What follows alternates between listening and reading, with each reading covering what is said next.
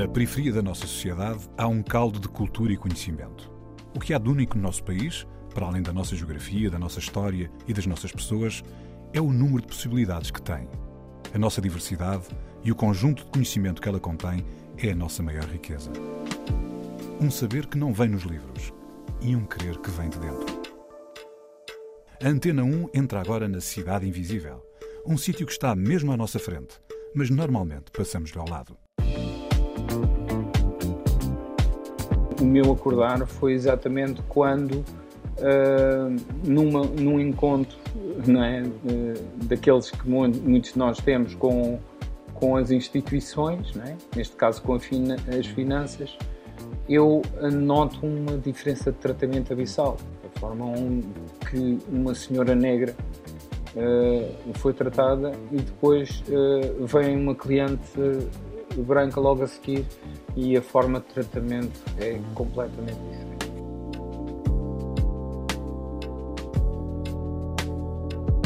A Cidade Invisível é o Alto dos Bonecos em Paio Pires, onde vive José Rui Rosário. Mindelense de gema, afro-europeu de criação e servidor público, ele diz que tem a mania que é poeta e cantor.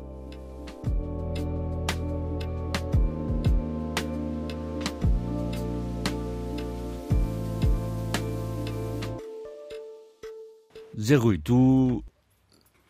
Eu conheço como uma pessoa ativista e quando digo isto é no sentido total, ou seja, também em relação à cidade, mas também em relação uh, à criatividade que tens, a parte de poesia, não é? Depois tens também um podcast, estás metido em várias coisas. Um, já tens, és um rapaz amadurecido, não é? e uma das coisas também, mas tu apresentas também, tu até disseste que cresceste aqui no bairro do Alto dos Bonecos, certo? Sim, eh, uma parte, uma parte do, do meu crescimento foi, foi no bairro do Altos Pinheiros. Mas tu... A outra, anterior, é, é Namora. Namora, ok. E tu nasceste em, em Portugal? Não, okay. eu nasci em São Vicente. Sou, sou Mindelense de gema, como eu tenho aí na. E vieste parar e... em que altura?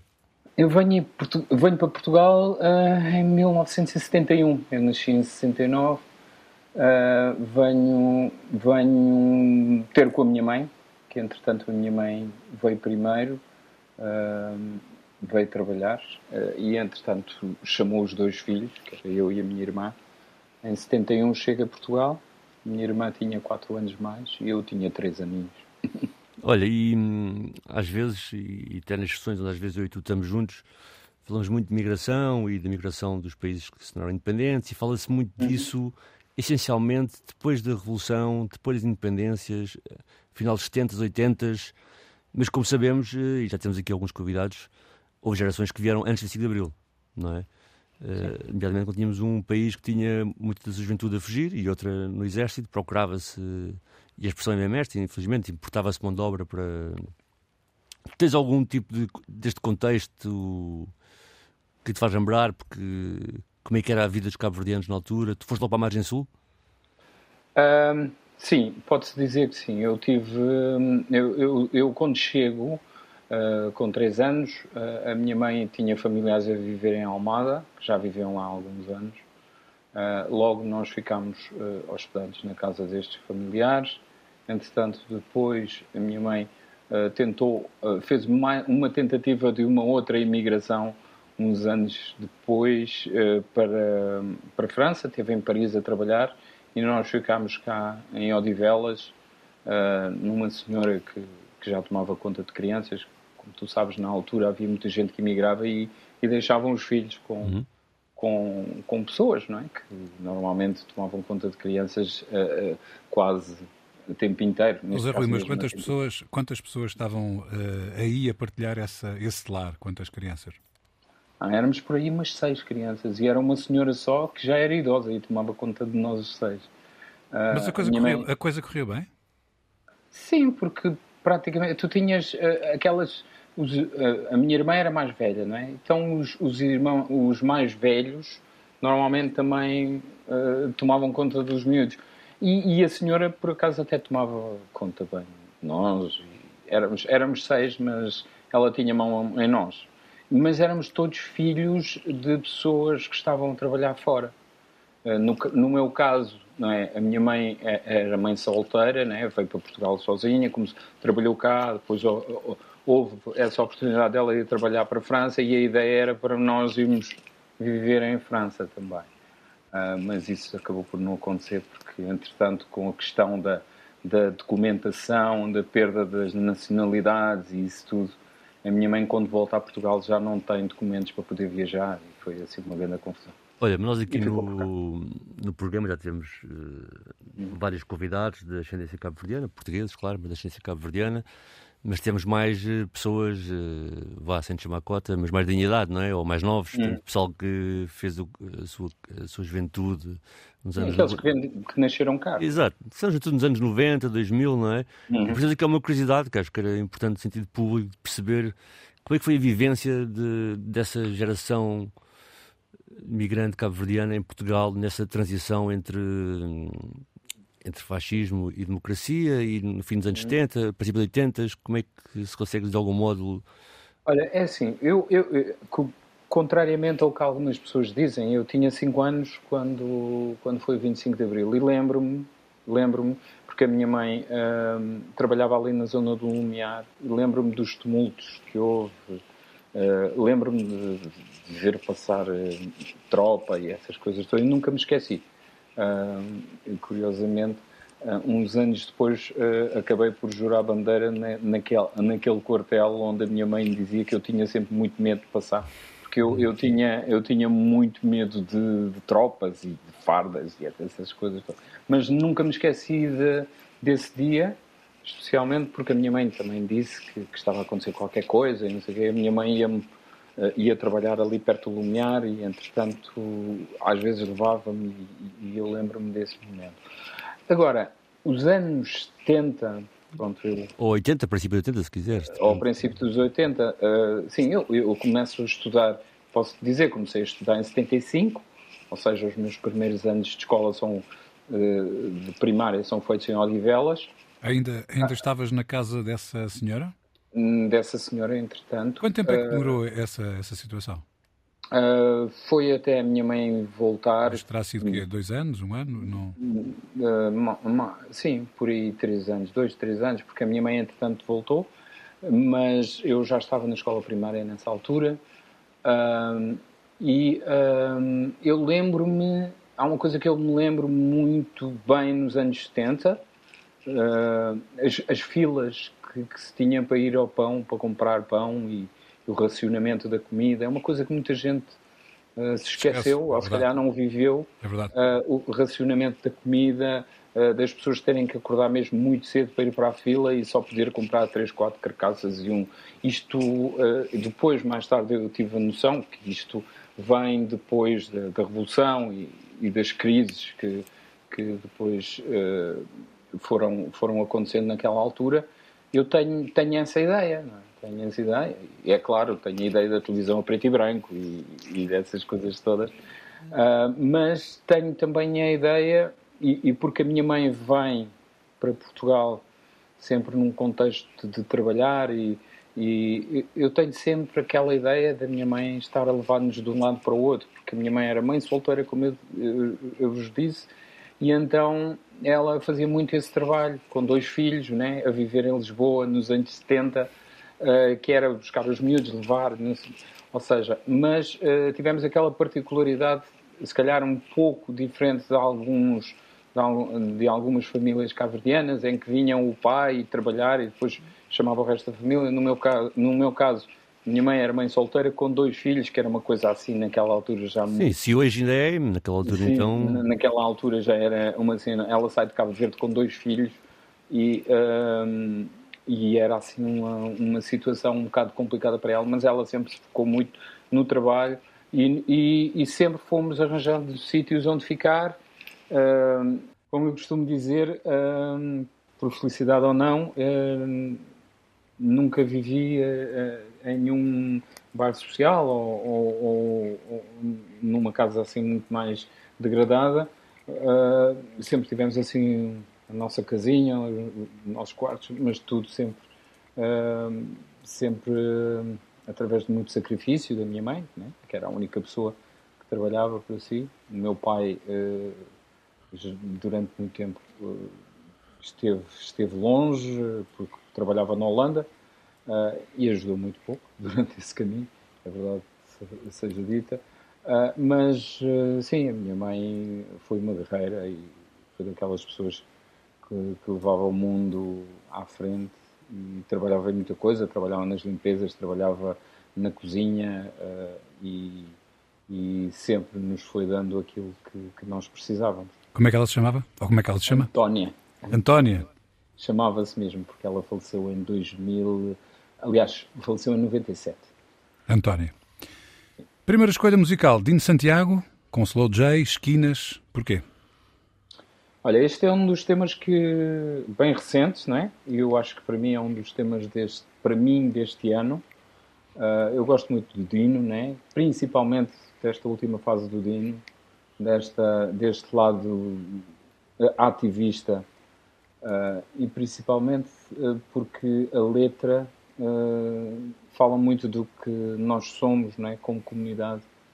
Há ali uma uma parte em que ele diz que, que nós diz mais ou menos que viramos a esquina e saudamos sempre aqueles que têm, que têm os corpos como o nosso, como são os nossos, que é uma realidade, é uma coisa que, que acontece muito comigo quando me cruzo com alguém de descendência africana ou africana. Uh, tem, temos sempre a tendência em cumprimentar, o que, é, o que quer dizer, há alguns anos era quase generalizado, né? e as pessoas antigamente cumprimentavam-se muito, não ser, mesmo não sendo vizinhos. Agora eu noto que, que não acontece isso tanto, mas entre nós afrodescendentes e africanos ainda existe este, este hábito de nos cumprimentarmos. Mas este tema é um tema que, que fala não, desse universalismo que é preciso e desse sentir-se sentir-se de onde se está de sentir, sentir que o, o, o chão onde pisamos é nosso e, e a pátria é, é sempre aquele chão onde a gente pisa. É? Então vamos ouvir o Dino Santiago com o Slow J, Esquinas.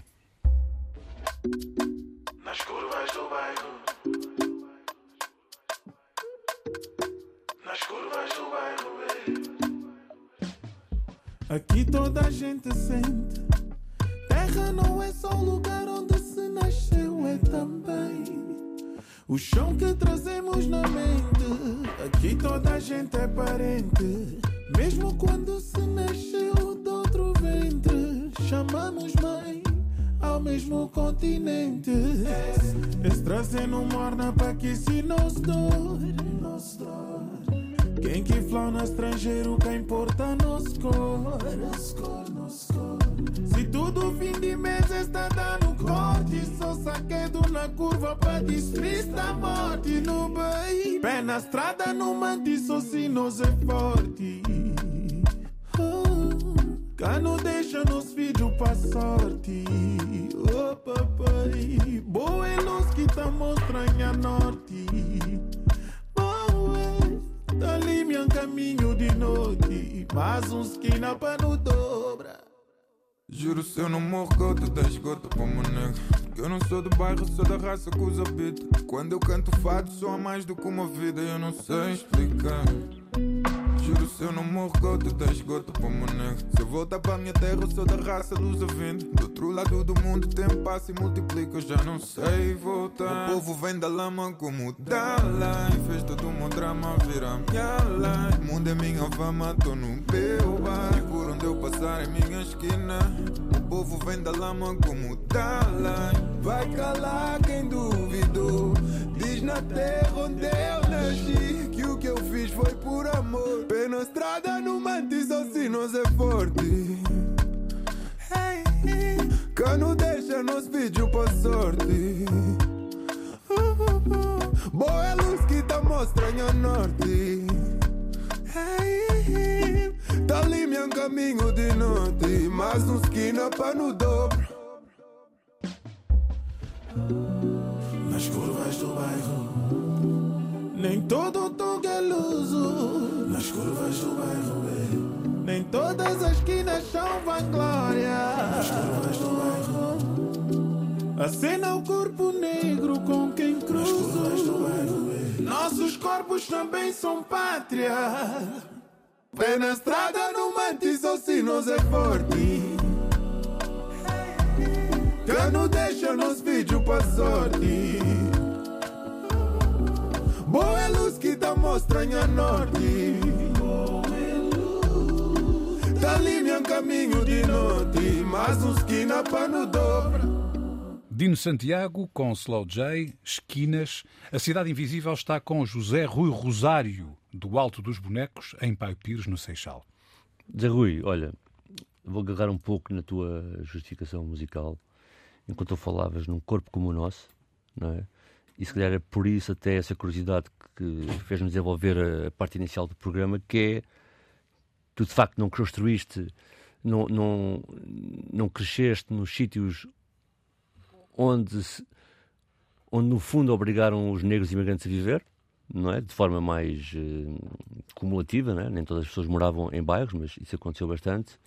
E também numa altura em se calhar esta Lisboa, muitas vezes o, o Dino fala, africana não era tão, tão expressiva em números, não é? Uhum. E por isso que eu perguntava é como é que foi essa relação com, com o teu bairro, com as pessoas que te rodeavam, na escola, num ambiente em que havia menos esse lugar eh, seguro de encontrares muitos outros com o teu corpo? Olha, no meu caso, é assim, eu, eu primeiro vivi na Amora, mais propriamente nas Paivas, é? em que por acaso fui viver para um bairro em que eu era o único, o único descendente de africanos ou africano, até por acaso a minha alcunha era Black, na altura o pessoal todo chamava-me Black, uh, e, porque sem dúvida era o único. Uh, e, uh, mas ao mesmo tempo havia ali alguns bairros perto onde começaram a vir miúdos da minha idade, eu estou a falar de 10, 11 anos, começaram a ver miúdos das ex-colónias, principalmente de Angola, Cabo Verde, mas em bairros mais afastados, como a Quinta da Princesa, uhum. uh, ali também na, na, zona das Paivas. Nessa altura ainda não havia o bairro da Jamaica, mas já pessoas que já estavam a ser realojadas ou então que tinham já conseguiram ter condições Sim. de poder comprar a sua casa. No Miratejo também, não? Sim, no Miratejo também. Uh, havia, por acaso, uh, também tenho família no Miratejo e, e, e a comunidade cabo-verdiana ficava assim um bocado afast, afastada uma de, um, um, uns dos outros aqui na margem sul. mas o que eu te posso dizer é que, sim, ao princípio sentia-me quase único, não é? Desde Odivelas, é? as minhas turmas a minha turma eu era o único negro, ainda tenho fotografias daquelas, daquela altura, então era mesmo um, o único ponto negro ali. Uh, depois, quando venho viver para as Paiva, é, é, é, quase muito parecido. Uh, só mais tarde é que começam a chegar já uh, mais, mais gente de, das ex-colónias, mais gente de, de, de Cabo Verde, apesar de daquela geração da minha mãe, uh, já uh, havia ali um grupo de pessoas mais adultas uh, no qual as pessoas davam-se muito. Logo, a minha, a minha, eu tinha uma, um, uma dupla identidade. Tinha aquela identidade dos fins de semana, onde a minha mãe ia visitar amigos, familiares em vários pontos de Lisboa, e tinha depois aquela identidade semanal em que ia para a escola e grande parte de, dos meus amigos eram, eram eram portugueses brancos. Uhum. E então tenho esta dupla, esta dupla identidade uh, desde muito cedo. Oh, Zé Rui, um, há uma entrevista tua ao, ao Afrolink, à Paula Cardoso, uhum. onde tu falas, se calhar, até um bocadinho desta, deste espanto, uh, ou melhor, o espanto que é, que é originado, tu até descreves como sendo um ACV, um aperto crónico vitalício. Estás a, uhum. estás a, ver o que é que me estou a referir? Uhum.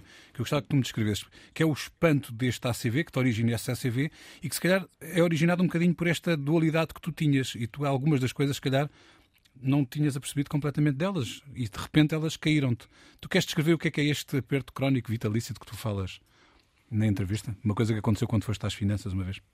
Sim, sim. Ah, é assim. Hum, eu, eu sempre tive a ideia de que havia uma dualidade de critérios nos tratamentos. Hum, mas era algo que eu pensava que tinha um pouco a ver pelo facto de grande parte da comunidade africana não ter tanta instrução, mesmo no caso da minha mãe, mas a minha mãe até havia um, uma facilidade, como nós. A minha mãe tinha a quarta classe, mas como nós fomos estudando e não sei o quê, a questão da documentação, não sei o quê, a gente ia sempre ajudando. Uh, mas eu, eu, tinha quase assim interiorizado que havia ali uma falta de escolaridade, por isso é que as pessoas, se calhar, não conseguiam chegar ao nível de uh, entenderem toda a instituição mas depois, nessa, e, e foi o, o, meu acordar, foi exatamente quando, uh, numa, num encontro não é, uh, daqueles que muitos de nós temos com, com as instituições, não é? neste caso com fina, as finanças, eu noto uma diferença de tratamento abissal. A forma um, que uma senhora negra uh, foi tratada e depois vem uma cliente branca logo a seguir e a forma de tratamento é completamente diferente. Hum, então, e tu... é, é aí que eu, que eu começo um, a ter a noção de que, que as coisas não são assim tão.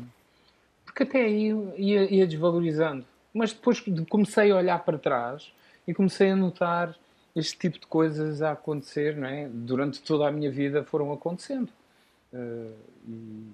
e... houve um momento em que tu juntaste as ambivalências? E sentiste não, todos? Um momento, Ou seja, aquilo que falavas de teres o, não é, uma espécie de fim de semana de matriz crioula, cabo-verdiana e teres um, um, dia de semana em que eras o único negro, mas tinhas os amigos todos brancos, não é? Tipo, houve um momento em que encontra-se? Não, é assim, eu aí a partir dos anos 90 começo a dar-me com, com, com gente dos dois mundos e há, e há zonas entre que os mundos se tocam, não é?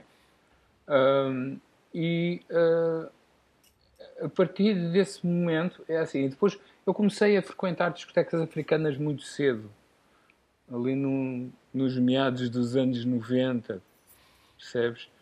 Uh, meados não, princípios dos anos 90. E então esse lado africano foi sempre uh, que já existia, porque a minha mãe, através da música, a minha mãe ia-me trazendo esse lado, uh, esse lado africano foi tanto sempre presente no meu caminho, nem que seja aos fins de semana, tu saías com os teus amigos brancos e negros para irem à discoteca, uh, discotecas africanas, uh, logo, não sei, eu acho que consegui viver bem com esses dois mundos. Mesmo sabendo que, por exemplo, eu, eu, eu vivi no, no bairro do Altos Bonecos e no bairro do Altos Bonecos nós não, não tínhamos essas fronteiras, ou seja, tínhamos cabo-verdianos, tínhamos portugueses brancos e tínhamos ciganos no mesmo bairro. E eh, apesar de não ser um bairro social, porque na altura aqueles bairros foram, eh, não foram bairros de realojamento, foram pessoas que foram comprando as suas casas, não é? Eram casas mais acessíveis. Tivemos ali eh, esta união de diferente, uh, multiétnica ou, ou diversa, uh, e uh, não, não senti as, as pelo menos dentro do nosso mundinho, não senti essas diferenças. Comecei a senti-las depois quando tu entras no autocarro, quando tu, tu vais às finanças, quando tu, tu, tu estás, estás perante gente que não, que não te aceita e muitas vezes também quando te defrontas de, de frente com, com a autoridade. Aí é que começas a sentir. De qualquer forma, a música é sempre um fator de união entre vários mundos. E tu escolheste aqui Cesária Évora. Cesária Évora, que, Cesária Évora, Mar Azul, para ouvirmos. Sim, porque lembra a minha mãe e é uma música que a minha mãe cantava naqueles fins de semana em que ela estava a limpar e, e, e sempre a minha mãe estava sempre a cantar quando limpava a casa e essas coisas. Lembrando a Dona Rosa, Cesária Évora com o Mar Azul.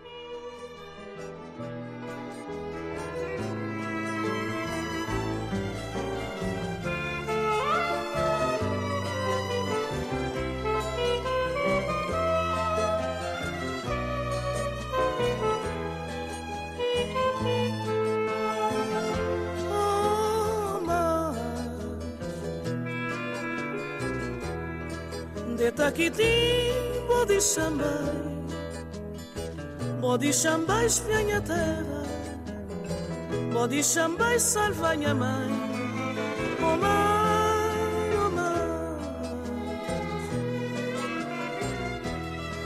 De Taquitim, bodi chambai, bodi chambai espinha terra, bodi chambai salva minha mãe,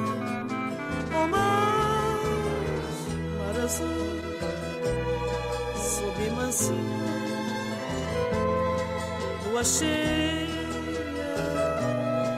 iluminando caminho mandanha terra de meu São Vicente pequenina para abraçar me acredito mar azul subi mansinho, lua cheia,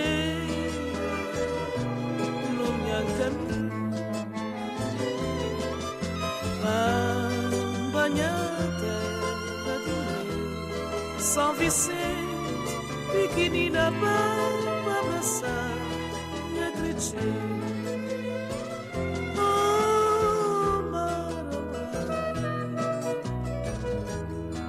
Ano passar, tempo correr, sol a lua sair, a mionze na terra luz, o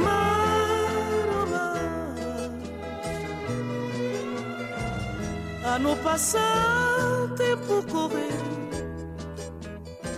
sol a lua sair, a mionze na terra luz, o mar mar azul. Sob mansinho. Lua cheia. No meu caminho de São Vicente pequenina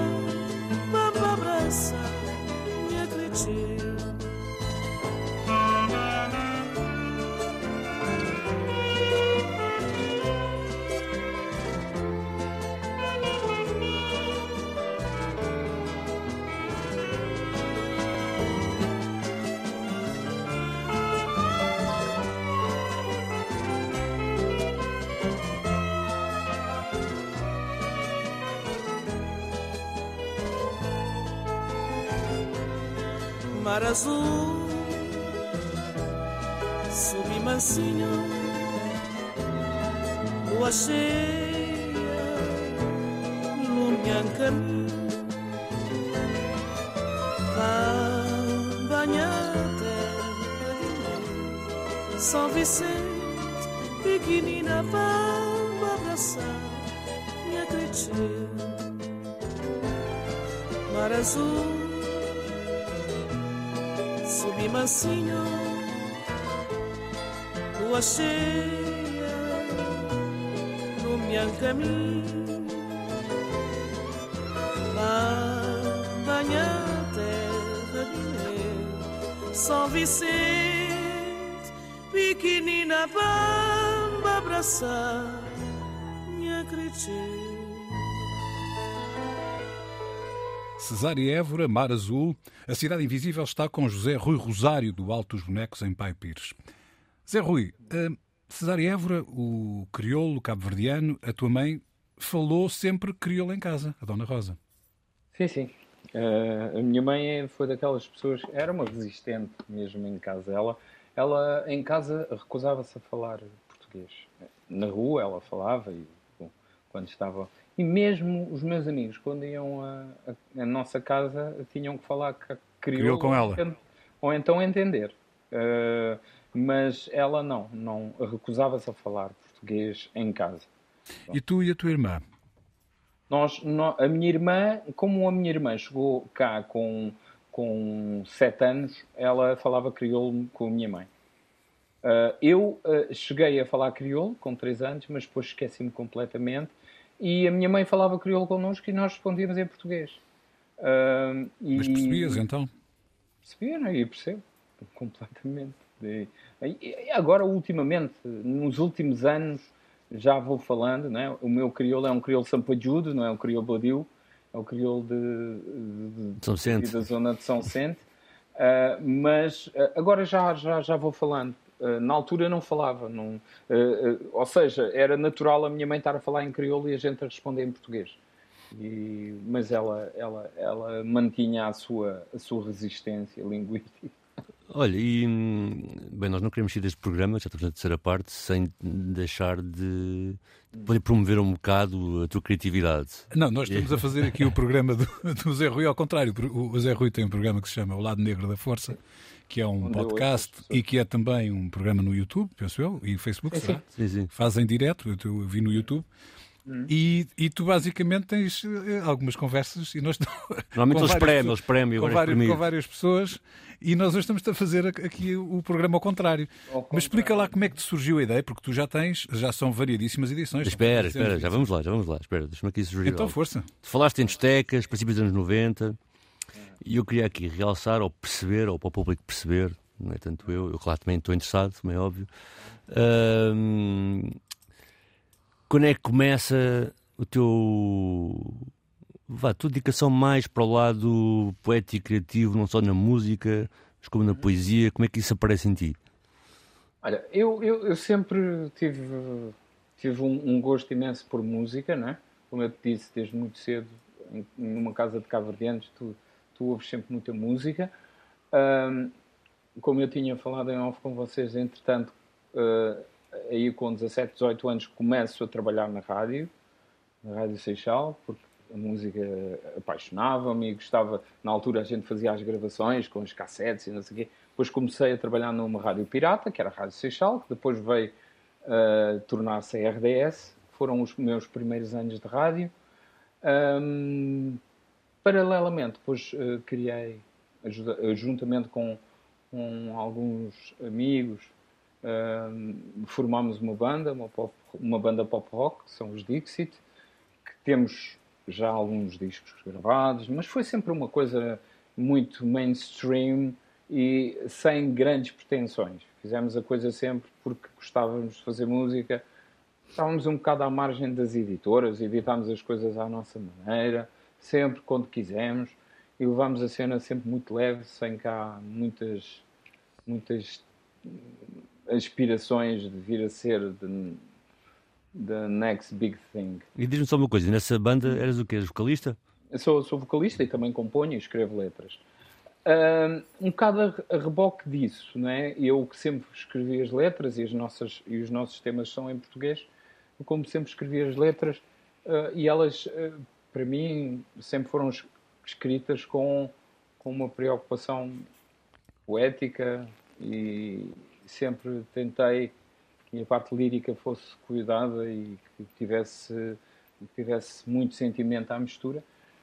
A reboque disso, pronto, vieram os livros de poemas. Né? Lancei um, um, primeiro livro uh, em, em 2016, salvo erro. Foi o uh, eh, 69 Razões para Não Se Apaixonar por um Poeta.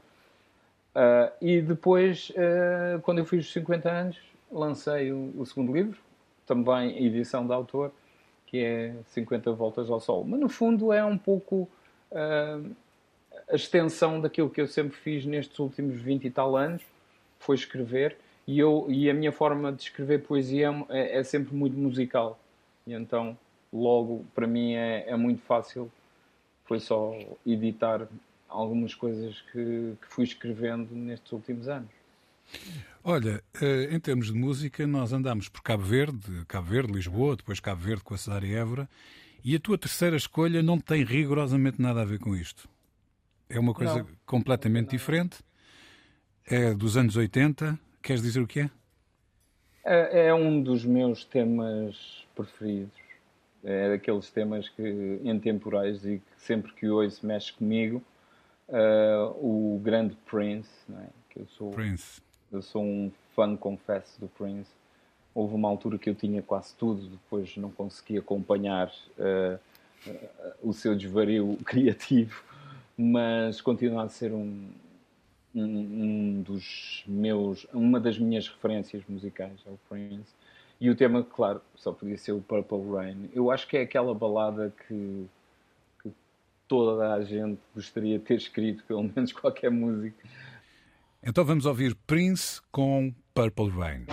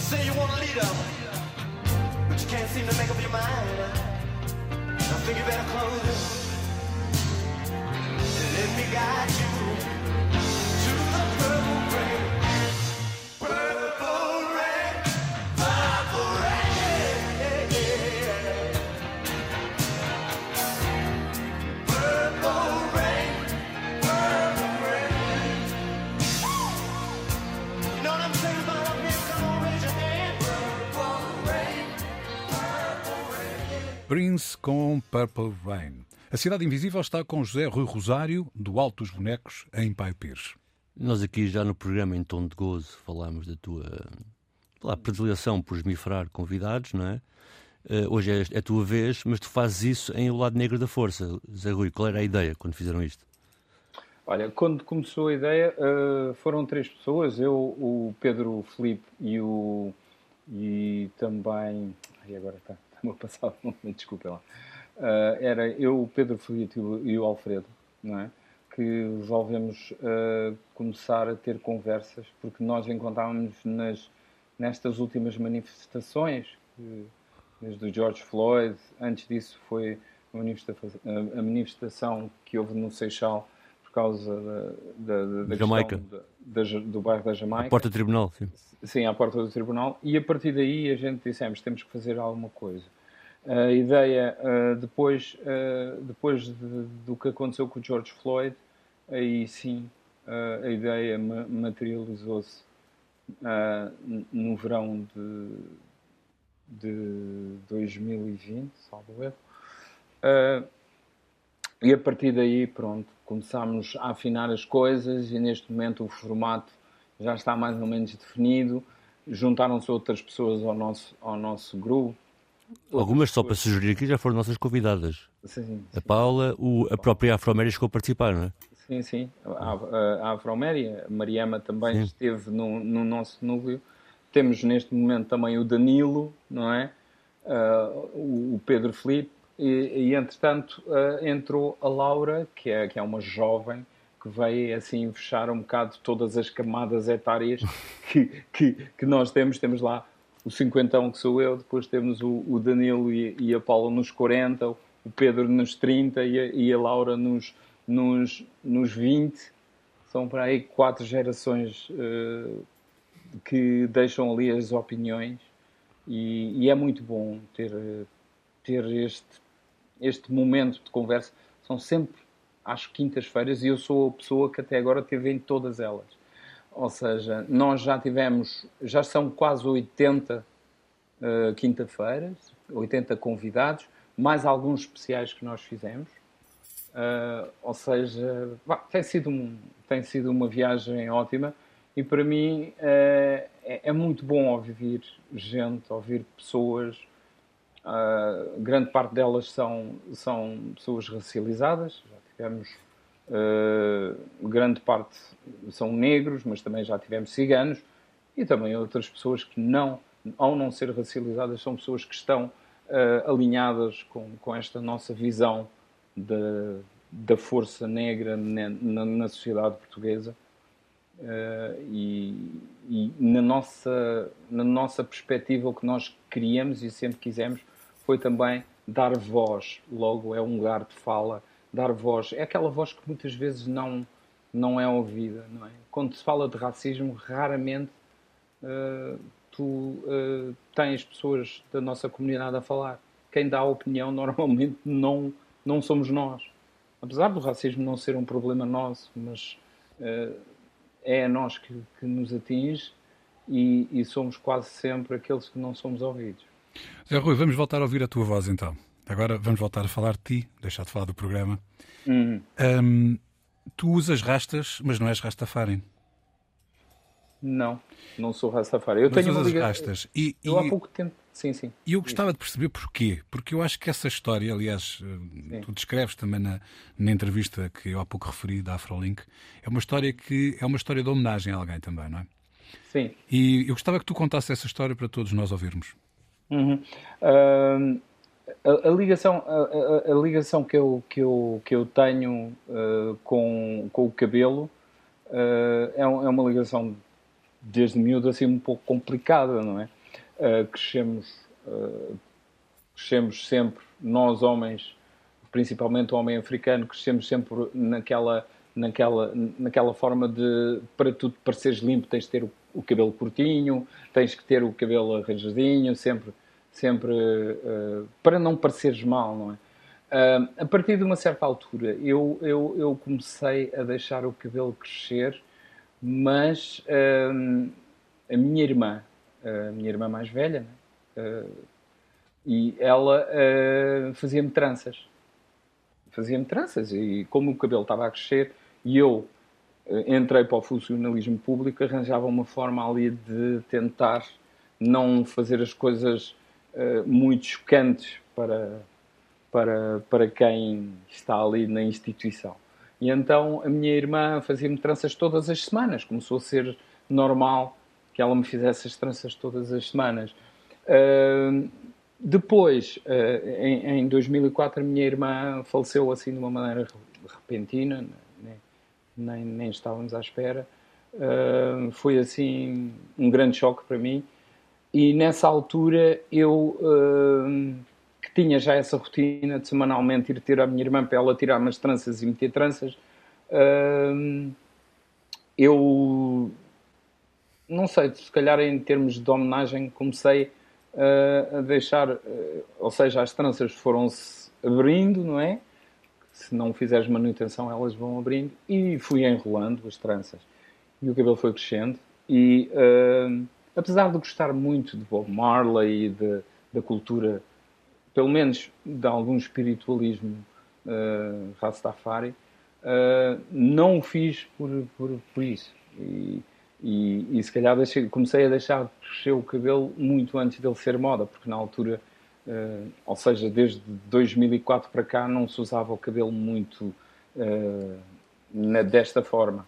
Uh, e, e, para mim tornou-se então uma forma de, de homenagear a minha, a minha irmã, uh, tendo a noção de que ela já não poderia estar aqui a fazer umas tranças, então, olha, fui libertando. Mas, ao mesmo tempo, depois uh, tive a noção de que isto também foi um caminho uh, que tem a ver com o meu próprio ativismo. Ou seja, o facto de tu começares a usar o cabelo como, como te dá na gana, e é um pouco o que nós agora vemos também nestas, nestas formas em que a mulher negra também se está a exprimir, uh, é, é uma forma também de te afirmares como, como alguém que, que está uh, no seu espaço e que o merece e, e, a sua pertença, tendo também a noção de que uh, há uma certa individualidade que não te pode ser retirada só porque tu tens o cabelo assim assado.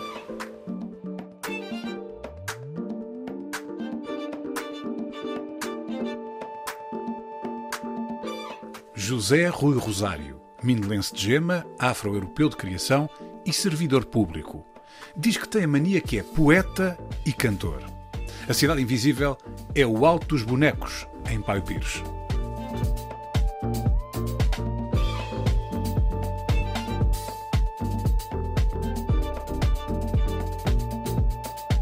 Cidade Invisível, um programa de António Brito Guterres, João Pedro Galveias e Sérgio Noronha, com produção de Noémia Gonçalves. Também disponível em podcast, nas aplicações RTP Play e em antena1.rtp.pt.